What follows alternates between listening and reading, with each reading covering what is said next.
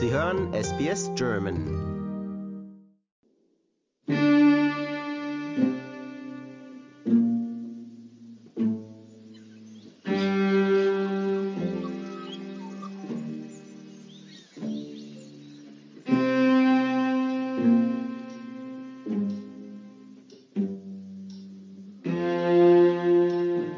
I knew very little about the Dreyfus family's history, and when I asked my father, he couldn't tell me.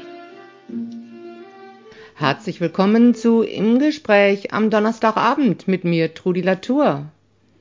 Was Sie gerade hörten, ist Ella Dreifuß in ihrem Dokumentarfilm Dreifuß 3. In diesem ersten Teil meines zweiteiligen Interviews mit der australischen Künstlerin sprechen wir ganz intim über Identität, Familie, Geschichtsverarbeitung und Kunst. Ella Dreifuß wuchs in einer jüdischen Familie in Australien auf und wusste wohl, dass ihr Vater durch einen Kindertransport aus Deutschland dem Holocaust entkam, hat sich aber lange nicht viel damit auseinandergesetzt, da er selbst darüber nie sprechen wollte. Als aber das Interesse erstmal geweckt war, gab es kein Halten mehr. Sie machte sich zusammen mit ihrem Onkel George und ihrem Cousin Jonathan, die Nummer 2 und 3 von 3 Fuß 3, auf die Suche nach ihren Wurzeln und produzierte einen Dokumentarfilm mit eigenen Reflexionen, Interviews, Archivmaterial wie Familienfotos, Bildern von der Installation ihrer Kunstobjekte und Musik, komponiert von George Dreyfus und bearbeitet und eingespielt von Jonathan Dreyfus mit Amy Anderson und Tori Newberry. Davon hören wir auch einige kurze Ausschnitte. Und da sich Ella in der deutschen Sprache nur bedingt unterhalten kann, sprechen wir in diesem Fall Englisch. Maybe we can just say Guten Tag in German. Ja, natürlich. Guten Tag. Wie geht es Ihnen? Sehr gut. Ich freue mich, Sie kennenlernen zu dürfen. Ella Dreifuß. Hallo. We're going to speak today about your film Dreifuß 3, which deals with identity, which is an important subject matter to all of us, but maybe especially to you, since you've worked on this as a visual artist before and now in a much more personal manner in a new medium. So you knew your parents were German Jews. My father only. Uh, your father only. Ah, okay. Yeah, your mother was Jewish as well, however. Yes. Correct, yes. But you knew about the German background. However, now you've decided to go more in depth there and really find out what happened. What piqued your interest at that time, since you've lived with a certain knowledge all your life? What made you go out to Germany, find out more? Sure. Well, that's a great question. And I lived with a lot of ignorance, I would say, for a long time. My father, of course, we knew he was German and he spoke German to his mother, Hilda.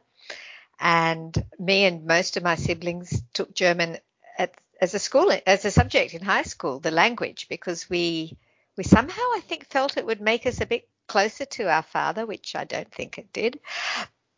But we just knew nothing. We were very ignorant about his past. All we knew is we had a German father born in Wuppertal closed the door so over over the years I would say that we just all lived in happy ignorance about that past but I I think it had a had a kind of a black cloud hung over us. And I found as I got older and did more reading, and especially reading my Uncle George's books, I started to learn more about our family history. And I had I had never known uh, really where they came from. I had never been there myself. My father didn't take us. I mean, growing up in Australia, so many people come from somewhere else and they were always doing the roots trip, you know, and the parents would take them to the village and the town in Greece or Italy or Lebanon or, you know, Czechoslovakia, wherever it was. And we didn't go and we didn't know and we didn't really ask very much either. So um, fortunately, my uncle George, who's still alive today with us, 94 in Melbourne, he has done all the research and he's collected the pictures and he's written slowly in his books more about our history. And as I got older, into my 40s especially, that's really when it started to take hold. And I had avoided going to Germany. I'd really avoided Europe, all of Europe. Uh, until 49 when I was speaking at a conference for my PhD degree over in Budapest in Hungary. Oh, they forced you to go. no, I wanted to go. I thought I, I, I, it was like a big challenge to myself, Trudy. I thought, you're here, you're in Europe, you're in Budapest. How far is that from Berlin? Not very far. Get on a train. So I did, you know, Budapest and then Vienna and then Prague and then I went to Berlin on my own just for six days. And you know, it might sound like nothing, but it was huge. It was a huge experience, and I can I can tell you what happened there. But anyway, after that, I started to, as an artist, started to really think deeply about how to incorporate this lost history. Mm. And I first went to Paris in 2013 as a resident at the Cité Internationale des Arts. And there I began my little tentative explorations into the Dreyfus history and the Dreyfus name and where we came from. So it kind of snowballed from 2013 onwards. Right. So in your 40s, you found out more by reading your uncle's books, who's also in the film. Did your uncle never talk about it in your family while your father was still alive, or he never brought it up because he knew your father had this trauma, or? No, my father and his brother lived in different cities, Melbourne yeah. and Sydney. We didn't see very much of George. We really hardly knew him. Uh, occasionally he would come and visit in Sydney, and he was generally in Sydney for one of his musical events, performances, or uh, such things. And so we only saw him as this kind of distant, eccentric uncle. All uh, uh, yeah, we didn't have any proper communications with him.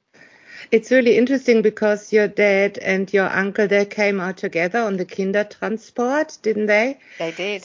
So they started off in Australia together and then they seem to have taken totally different ways of dealing with the past. Like your uncle, you know, researched it and went back and your dad never wanted to know.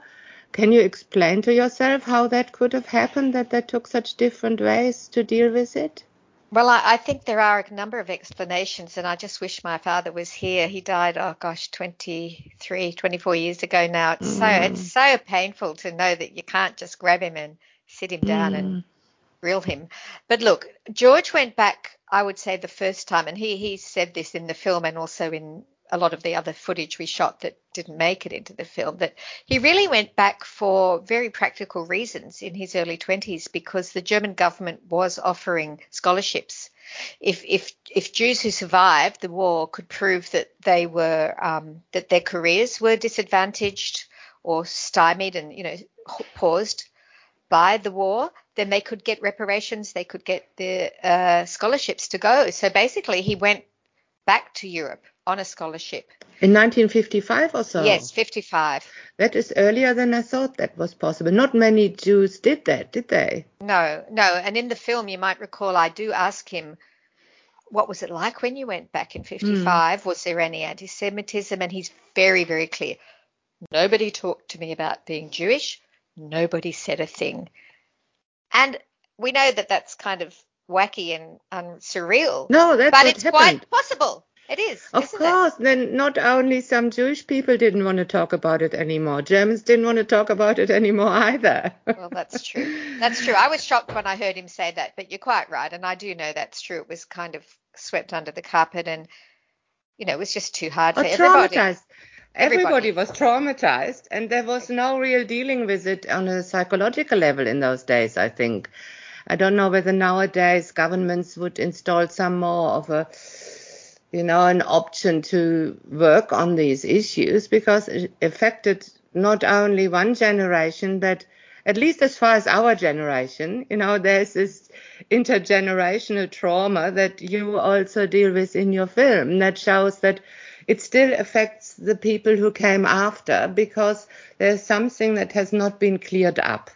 That's how I understand your documentary as well. When you put in the signs that you also used for your art exhibition, I believe, the felting, felt lettering with your name, uh, the name of your family, and just stating we are Jewish. Yes. This shows to me that you want to probably show also to younger people because it looks a bit like a kindergarten sort of lettering, right? To younger people, look at this, ask about it, you know, let's find out. Is that's that what, right. yes, want to no, do? that's with a, that? that's a very good understanding of it, Trudy. And I first started making those felt letters in Australia and using them in English in 2008. And I took the letters with me to Paris in 2013. And I, I did something preceding what I did in Germany, which was to reclaim the, the Dreyfus name, which obviously is a French and German name. And there's a, a, a long history in France of that name. And I said, Je m'appelle Dreyfus, je suis juif. So I was entering Paris and saying, that's my name and I'm a Jew. And I was very tentative and it was very nerve wracking going running out into the streets in the day and the night and putting up my letters and photographing them and having interactions with people. But when I went to Germany four years ago now, I was an artist in residence at the um, at the Kunsthaus in Wiesbaden.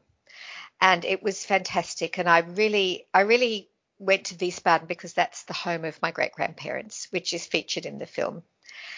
And I I decided to make a big statement back in Germany because it was really my first proper time there to spend three months there and to claim back the names of my family and the fact that we were Jewish. So putting our Jewish identity back into real places where they had lived, where they had walked, where they had been part of the society and then obliterated and annihilated.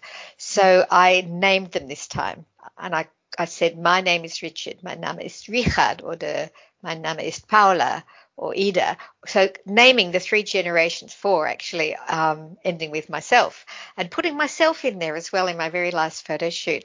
And it felt, um, it felt like a real statement saying, well, we're back. You know, we're back here. We are not exterminated. We We're didn't, we did, you didn't get all of us, and more, more than that, you know, we want to be back here. And I was so happy uh, to only have good experiences in Wiesbaden during that residency, and in Berlin recently too, because the the terror really lived with me for most of my life. And I would say that the the silence and lack of knowledge caused a child and a teenager and a woman in her 20s and 30s not knowing caused more terror than it need need Makes have. you, mm, makes you more anxious. It's very brave of you to then take that on in such a forceful way and also move out into another medium after having been an artist and having won all these awards in photography and, and, and other visual art forms.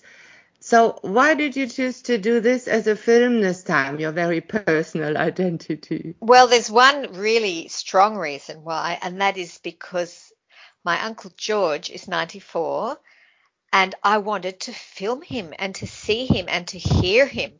So making a still image or a more conceptual artwork doesn't really cut it anymore. I actually wanted to record him visually on on the film medium, hear his voice and and listen to his storytelling. So I, I think that that probably was the impetus to make a film rather than any other art form.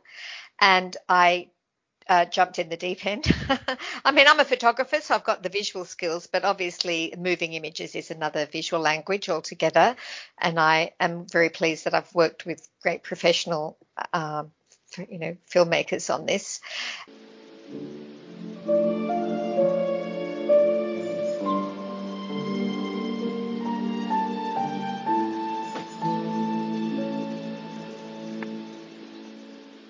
Wir hören ein Gespräch mit Ella Dreifuß über ihren Dokumentarfilm Dreifuß 3. Gemeinsam mit ihrem Onkel George in Melbourne und ihrem Cousin Jonathan in Berlin machte sie sich auf die Suche nach der Geschichte ihrer Familie und findet so ihren eigenen Weg, wieder eine Verbindung zu Deutschland herzustellen. Uh, but really, to record George speaking, and I find with Uncle George, it's it's the way back to my father, and it's the the only way back just to see him. And they are very different people, but just that visual of, of body language and movement and voice. And, and also to hear his music. Uh, he's a composer of great renown in Australia and has performed in Germany and other countries as well. And I'm I'm so happy that I could incorporate his original music. It's wonderful. The soundtrack is really wonderful. I thought you might mention that as one of the issues that is an advantage to have this art form filmmaking because you've got this soundscape which is really quite something. You know, you don't only have the beautiful music of your uncle, but you've got nature sounds in it and little scary electronic sounds. And then in the background, somebody sings a song. And I'm glad you told me to wear my headphones to listen to it because there's so many different layers, but none of the layers disturb each other. Like usually when I watch a film and somebody sings in the background, which is not a pop song, but something you're supposed to listen to. I find that very disturbing. But the whole film has such a slow spacing or such a thoughtful combination of this, these sounds and the images and the visual art that also turns up in the film, of course, your signs and the interview bits that I, I really admired that. And how was that for you to work with your uncle and I think with your cousin uh, as well on yes. the music scheme? Did you leave them to do what they wanted to do, or did you have big fights about what should happen? yeah, no, it's very, very much a collaboration um, of my cousin. And my cousin Jonathan, he's the third of the Dreyfus Drei. So eins, zwei, drei. Eins is Uncle George in his generation. I'm the second generation, zwei. And then Jonathan, who is George's son, George became a father again at age 60. So that means Jonathan is in a generation below me, even though he's my cousin. And Jonathan, like his father, is a composer. And he now lives in Berlin, as you saw in the film, and is making a career and a life as a composer for film, for advertising, for um, for bands, for all all manner of things, choirs. And he's a really uh, skilled interpreter of his father's music. So he and George wrote some music together in Melbourne. Some of the music of George's is also from previous times. And then in Berlin, Jonathan and his team, his wife Amy Anderson, and a couple of other musicians and sound designers, they kind of crafted up George's music into a soundtrack for the film. And it was very much left in their hands to do it because I'm not a composer and I obviously we had some you know meetings and commentaries and things along the way but really it, it's jonathan's expertise with his father's music and i i'll tell you something funny i find myself singing these these songs that um, amy amy his wife is a beautiful singer and that's her voice you can hear in the ah, film. Mm. And I, I, just find myself in my daily life, and I, I'm going, oh, I must ask Jonathan to turn this into a whole album or something like that because it's beautiful music and it's really subtle as well. So I'm glad you picked that up. That's that's the word I was looking for. Subtle. It's subtle in the background, but you still hear it's it's still there, and it adds to the whole the feel of it. You know, it's a very uh, intimate feel. The whole thing. It's you're telling your intimate, personal, family story, but at the same time, it's the story of this century in a way. You know, it's so important for so many people. And I'm always so disappointed that we never learn from this, that, you know, there's another war starting now where people just commit genocide for some, you know, other, other reasons, in the end, economic reasons. And we have, that's why I think we have to tell these stories. And a word that comes to mind now that I'm yabbering on is you mentioned bridge, that you want to build a bridge. Can you talk about that a bit? Yes, thank you. Um, something you mentioned before when we were discussing, you know, post-war silence yeah. on, on, on all fronts in Germany and elsewhere. Um, you know, the impact of that war was just you know, it, it, was huge for everybody involved and everyone who survived it. And of course, it's no wonder.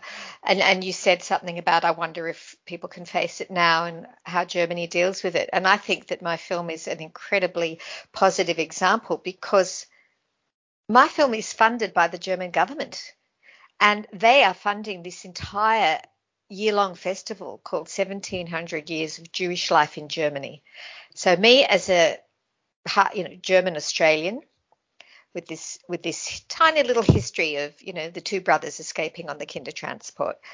I I've been funded by your government, my government. I'm a citizen.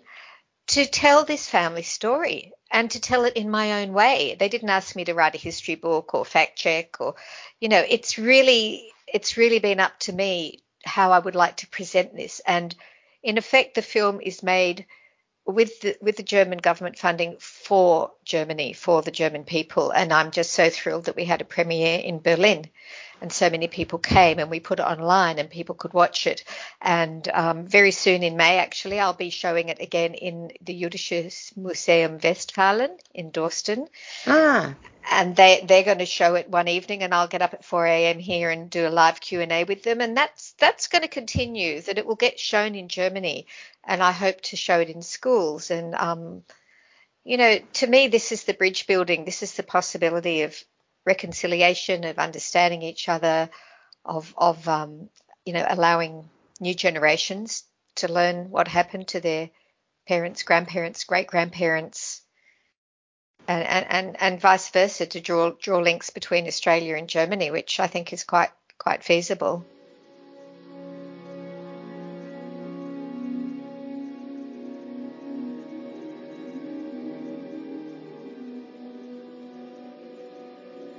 I thought there were no traces of my family left anywhere in Germany. But here they are. Wir hörten den ersten Teil eines zweiteiligen Interviews mit der jüdisch-australischen Künstlerin und Dokumentarfilmmacherin Ella Dreifuß, die ihre deutsch-jüdische Vergangenheit wiederentdeckt hat und zusammen mit ihrem Onkel George und ihrem Cousin Jonathan darüber einen Dokumentarfilm gemacht hat, den man am 5. Mai in Melbourne im Goethe-Institut sehen kann und hinterher auch mit der Filmemacherin diskutieren. Und ich bin Trudi Latour bei SBS Radio in deutscher Sprache.